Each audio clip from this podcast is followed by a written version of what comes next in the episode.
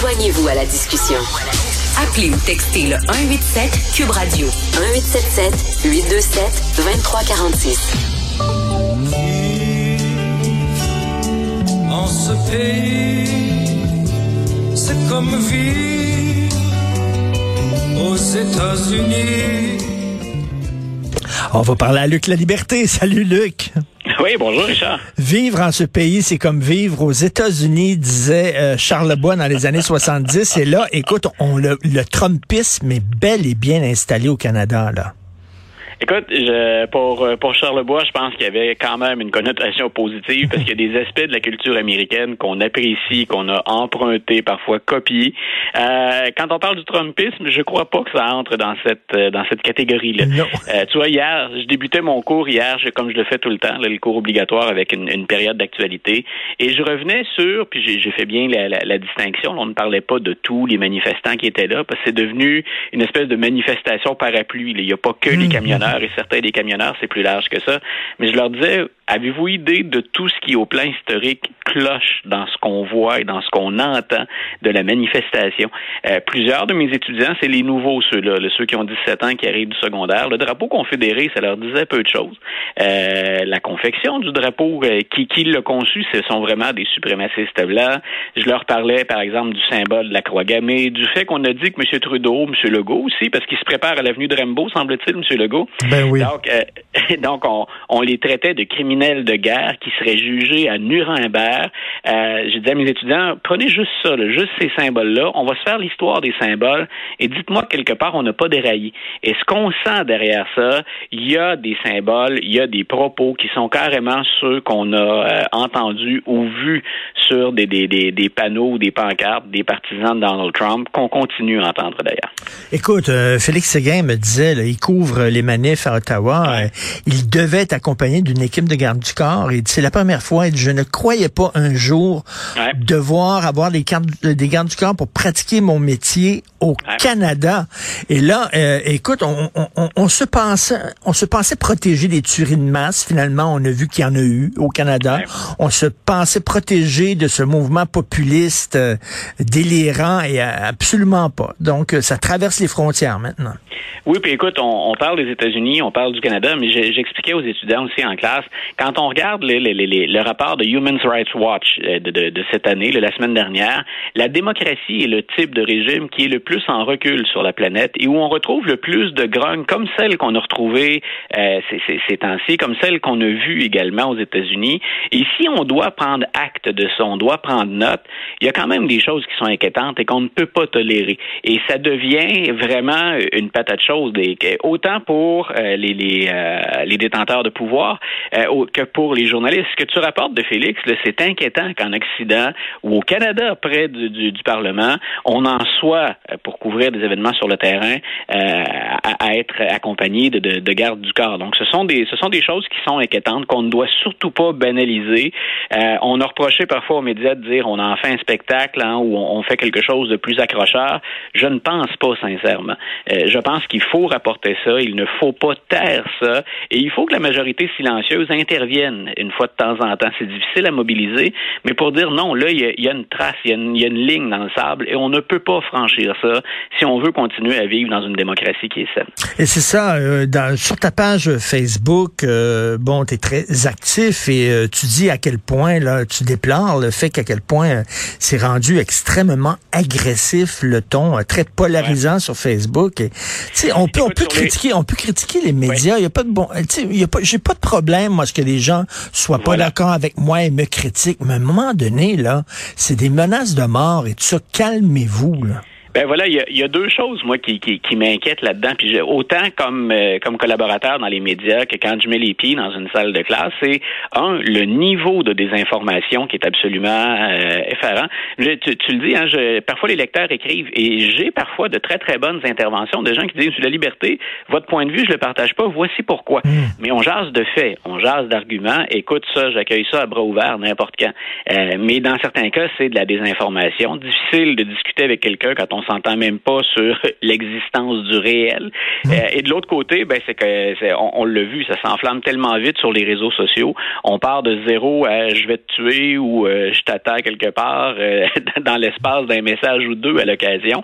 Donc ce, ce bout-là est, sincèrement inquiétant. Je suis pas d'un naturel particulièrement inquiet, mais j'aime pas ce que je lis ou je vois récemment. Non, tout à fait. C'est le, le, le, pire le, pire aspect des États-Unis. D'ailleurs, je veux t'entendre sur l'histoire de Joe Rogan. Euh, euh, Luc, euh, donc Joe Rogan, anti-vax, qui est sur Spotify maintenant, qui a signé un contrat en or pour son balado, son podcast. Et là, il y a Johnny Mitchell, il y a Neil Young, il y a Bruce Springsteen qui se sont retirés de Spotify en disant on veut pas partager être sur la même plateforme que ce gars-là qui est anti-vax.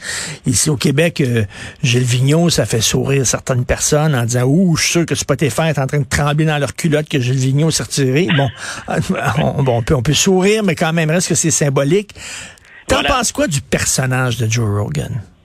Écoute, tu vois, je disais tout à l'heure, faut prendre la peine d'écouter la grogne, la colère, faut essayer de la canaliser, mais dans le bon sens du terme.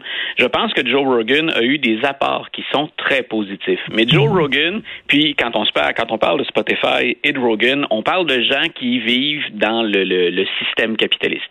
Donc, on, on, parle de gens qui doivent vendre, qui doivent monnayer tout ça. Et parfois, on prend des décisions d'affaires. Moi, quand on a dit euh, avec Vigneault et les autres, ce qu'on veut, c'est de la censure, moi, je pense pas que c'est ça. Euh, Neil Dit, écoutez, vous ferez pas d'argent avec mes chansons. Il a tout à fait le droit de le, dire. Tout comme Gilles Vigneault, qui a quand même 22 000 euh, personnes qui le suivaient sur, Spotify, et qui consommaient sa musique. Bien sûr, c'est pas ça qui fait plier les genoux de Spotify, hmm. mais c'est quand même son droit de dire, moi, ça va contre mes, contre mes valeurs. Donc, on parle pas de censure dans ce cas-ci. Mais le cas de Rogan est intéressant, je répète, parce que il a réussi, lui, à attirer plein de gens qui avaient, qui cessaient de prendre l'information ailleurs. Et pour l'avoir entendu assez régulièrement, il lui arrive de faire œuvre utile. Par contre, et ça, il l'a reconnu, je pense que c'est hier, ben, il dit parfois, je perds pied. Ah, I'm not getting it right the first time, or I'm not hmm. getting it right. Ah, je ne l'ai pas, j'ai pas la bonne solution. Je veux une discussion ouverte, mais là, il reconnaissait peut-être une décision d'affaires aussi dans son cas, mais il reconnaissait de l'avoir échappé, comme on dit en, québécois. Et, et je pense que ce n'est que sain finalement, euh, de laisser le, le, tu vois là dans ce cas-ci, c'est la loi du marché qui fait euh, qui fait son, son rôle. Si Rogan pense que son contrat ou que le nombre d'auditeurs ou d'adhérents risque de baisser parce qu'on reconnaît qu'il a menti ou qu'il a encouragé de mauvaises pratiques, ben écoute, on, on sert on sert deux causes en même temps, le celle de la santé publique puis ben il protège son portefeuille ou encore les, les, les intérêts de Spotify. Mais il a fait il a fait œuvre utile Joe Rogan parce qu'on l'écoute énormément puis il s'adresse à monsieur et madame tout le monde. C'est pas une radio. Moi, par exemple, j'ai beaucoup de respect pour une publication comme le New York Times. Mmh. C'est progressiste, on le sait en ouvrant le New York Times, mais on s'adresse à une certaine clientèle aussi. Donc, on peut bien recommander le New York Times. Si personne le lit, ben écoute, l'œuvre utile est où? Si on ne se fait lire, ah, si notre lectorat est composé que d'un groupe restreint, ça prend des Joe Rogan pour étendre l'écoute. Et ça, avec le podcast, il le fait très bien. Mais bien sûr, je répète, je, je suis bien d'accord avec lui hier quand il dit il l'a échappé. Sur la question de la COVID, c'est dangereux même, à mon avis, ce qu'il a fait. Considérant le nombre de gens qui lui font confiance, considérant le genre de propos qu'il tient habituellement, euh, et il en tient des propos sérieux puis plus étoffés, le mieux informé, euh, il l'a échappé dans ce dossier-là, carrément. Mais là, des grosses vedettes, Springsteen, c'est pas rien, là, Springsteen, euh, qui font pression auprès de son employeur en disant, ben, vous allez faire moins d'argent. je, je, sais pas comment me situer face à ça. Par exemple, mettons, il y a peut-être des gens qui qui m'aiment pas moi au journal de Montréal et là qui, qui commenceraient à partir une cabale vis-à-vis des annonceurs par exemple, les annonceurs qui annoncent dans le journal en disant ben là on on n'achètera plus vos produits parce que vous annoncez dans le même journal que Martineau puis tout ça. C'est-tu la bonne façon? Je veux dire si t'es pas d'accord, euh, on, on, répond à une idée par une autre idée, pas en faisant de la pression, de la censure et tout. Écoute, voilà, là aussi il faut être particulièrement prudent puis j'avoue peu importe de qui on parle, tu tu, tu, hmm. te prends un exemple et, c'est parfait parce que t'hésites pas à t'hésites pas à provoquer ou à aborder des sujets de front. Puis il y en a qui vont te suivre, il y en a qui débattent. C'est ça. C'est euh, moi ou d'autres. Il y en a d'autres comme ça aussi. oui, oui, voilà. Il y, a, il, y en a de nombreux de nombreux individus qui font ça. Moi, ma, ma limite là-dedans, j'ai envie de te dire, c'est tant aussi longtemps qu'on est à l'intérieur des, des, des, limites de la liberté d'expression. Ensuite, on peut aimer des styles plus que d'autres. Moi, je suis pour qu'on aborde tous les hmm. sujets sur la place publique, qu'on ait le droit de discuter, de remettre en question. Et ensuite, ben, on, on lit pas tous les mêmes auteurs, les mêmes chroniqueurs, les mêmes blogueurs. Euh, J'avoue avoir un peu de difficulté avec ça, moi aussi. Et je pense que s'il y a quelqu'un qui doit réagir, bien sûr, Spotify est un peu hein, sur le sur la un peu beaucoup sur, sur la place publique là, dans, dans ce dossier-là, mais je pense que Joe Rogan doit faire amende honorable, euh, de dire qu'il l'a échappé puis de compenser pour ce qui, à mon avis, est une erreur. Euh, je pense qu'il détient un peu la, la, la, la, clé de la solution dans ce dossier-là. Mais oui, on est un peu à la limite. Moi, tant aussi longtemps qu'on respecte en société la liberté d'expression, ça me convient. Je, je peux mmh. vivre avec ça, mais la liberté d'expression me permet de dire, ben, je suis d'accord ou pas aussi avec ce qui a été écrit là, puis de prouver ou d'écrire, d'argumenter pour dire, je suis pas en accord avec ce qui a été fait. Donc, jusqu'où on doit pousser mmh. ces, ces, ces pressions-là, je le sais pas. En même temps, tu vois, c'est délicat parce que c'est une compagnie. Euh, si on dit, moi, je consomme plus de Spotify, Spotify va faire autre chose. Euh, je pense pas qu'on en arrive là dans le cas de Spotify, qui est immensément populaire. Là, on peut parler de gestion de, de, de, perte de revenus, de baisse temporaire des actions. Euh, je suis pas certain qu'on en arrive à mettre à genoux Spotify avec ce, ce seul dossier-là. Alors, euh, recherchiste à l'émission ici, Alexandre Moraville Wallet, qui vient de, de m'informer que Tom Brady vient ouais. d'annoncer officiellement sa retraite. Je sais que tu es un fan fini de football. Oui. Euh, donc, euh, ça, ça te dit quoi, ça? ça me dit que je vais me, devoir me trouver euh, un autre sportif au football à, à, pour lequel je vais me plaire autant à souhaiter qu'il perde. Euh...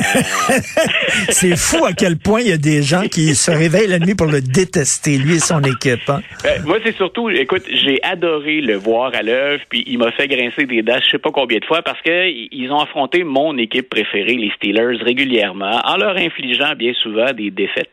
Mais je suis admiratif de ce que ce gars-là est parvenu à faire dans une carrière où, puis Alexandre pourrait en parler aussi bien, sinon mieux que moi, euh, c'est un gars qui a été recruté très loin au repêchage. Écoute, il était le quatrième quart arrière des Patriots quand on euh, quand on l'intégrait à l'équipe, et à partir du moment où on l'a mis sur le terrain, il n'a plus jamais regardé en arrière.